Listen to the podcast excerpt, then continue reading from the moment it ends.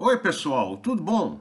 Eu sou José Carlos Pinto falando com vocês aqui no canal Falando com Ciência sobre aspectos da educação, da ciência e da pesquisa que se faz no Brasil.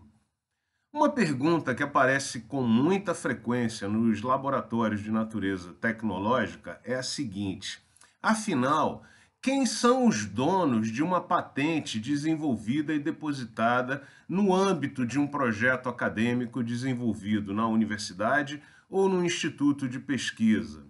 Bom, para responder essa pergunta, é necessário primeiro reconhecer que há os autores da patente e há os proprietários ou detentores dos direitos econômicos da patente. São duas coisas distintas. Os autores são aqueles pesquisadores e inventores que participaram daquela criação. E nós já falamos um pouco sobre isso em vídeo anterior do canal.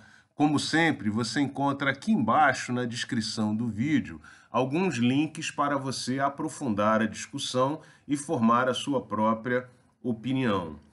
E vamos lembrar que a patente é um ativo econômico, como também já descrito aqui em vídeo anterior do canal, e pode ter donos proprietários que não são necessariamente os autores, da mesma forma que o dono de uma casa não é exatamente quem construiu aquela casa. É, feita essa distinção, é bom a gente definir de maneira direta não há qualquer dúvida de que o dono da patente desenvolvida ao longo de um projeto de natureza acadêmica numa instituição de pesquisa é a instituição de pesquisa. Ponto. Não há polêmica sobre esse tema. A justificativa para que a instituição seja proprietária está baseada, primeiro, no fato de que os servidores tem contrato de prestação de serviços e muitas vezes de exclusividade de trabalho com a instituição. E no caso dos estudantes, eles são beneficiados financeiramente por meio de bolsas, auxílios financeiros e também a infraestrutura é colocada à disposição deles para o desenvolvimento daquele trabalho em particular. No entanto, eu gostaria aqui de fazer algumas ressalvas muito importantes. A primeira delas é que a lei número 10.973 de 2004, a famosa Lei de Inovação, estabelece no seu artigo 13º que todos os inventores de patentes, de é, registros criativos, devem ser remunerados num percentual equivalente a 5% no mínimo até um terço no máximo, em relação a todos os benefícios financeiros auferidos por aquela criação à instituição que é detentora da propriedade econômica dos direitos econômicos daquele ativo. Portanto, apesar dos autores não serem donos da invenção, eles podem e devem sim ser remunerados por eventuais benefícios financeiros que a patente ou a criação venha a gerar. A segunda ressalva é que essa mesma lei estabelece que as instituições públicas precisam criar, publicar as suas próprias políticas de inovação, de maneira que você deve procurar na sua instituição aonde está publicada a política de inovação, baixar e ler com atenção. No que diz respeito aos direitos de propriedade, a maioria absoluta das políticas de inovação das diferentes instituições públicas de pesquisa estabelece a famosa divisão de um terço, em que um terço dos benefícios financeiros é destinado à administração central da instituição um terço desses benefícios é destinada à instância local responsável por aquela criação, como por exemplo um instituto, uma escola ou um departamento, e um terço dos benefícios financeiros devem ser destinados aos autores, aos criadores daquela invenção. Por isso é importante você procurar na sua instituição, o que fala especificamente a sua política local de inovação a esse respeito.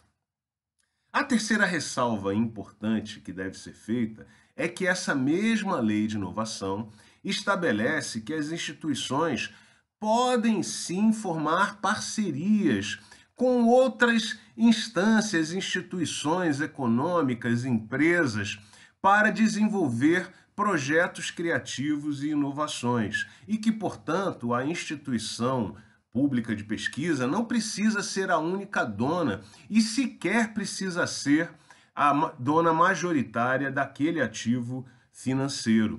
Isso pode ser negociado em função das atividades que cada um dos parceiros executa e do total de investimentos feitos por cada parceiro naquela criação.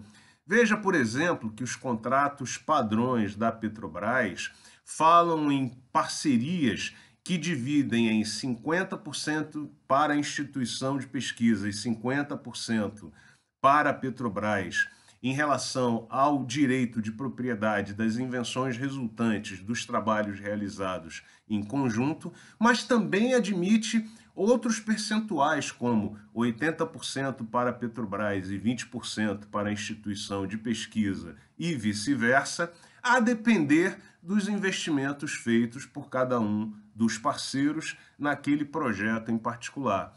Portanto, a instituição está livre para negociar esses percentuais com seus parceiros, a depender do envolvimento de cada um.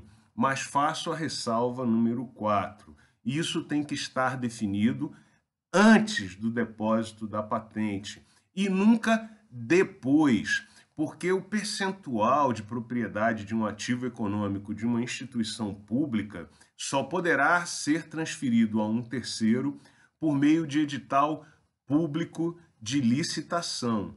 Isso é muito importante. Portanto, essas parcerias têm que estar caracterizadas antes e durante a execução do projeto, nunca depois do depósito da patente. Então, antes de terminar aqui esse vídeo, eu deixo duas dicas para vocês. A primeira é: se você pertence à universidade, é servidor da universidade ou estudante da universidade, procure a política de inovação da sua instituição, baixe e leia com atenção. E, em segundo lugar, é, se você é um parceiro, resolva as questões proprietárias com a universidade, com o instituto de pesquisa, antes do depósito da patente. E guarde os documentos comprobatórios daquela parceria, dos investimentos, das atividades feitas em conjunto pois nenhuma procuradoria cederá uma fração da propriedade de um ativo econômico para um ente externo sem que essa solicitação seja acompanhada de documentos comprobatórios e explicações. Um grande abraço e até o próximo vídeo.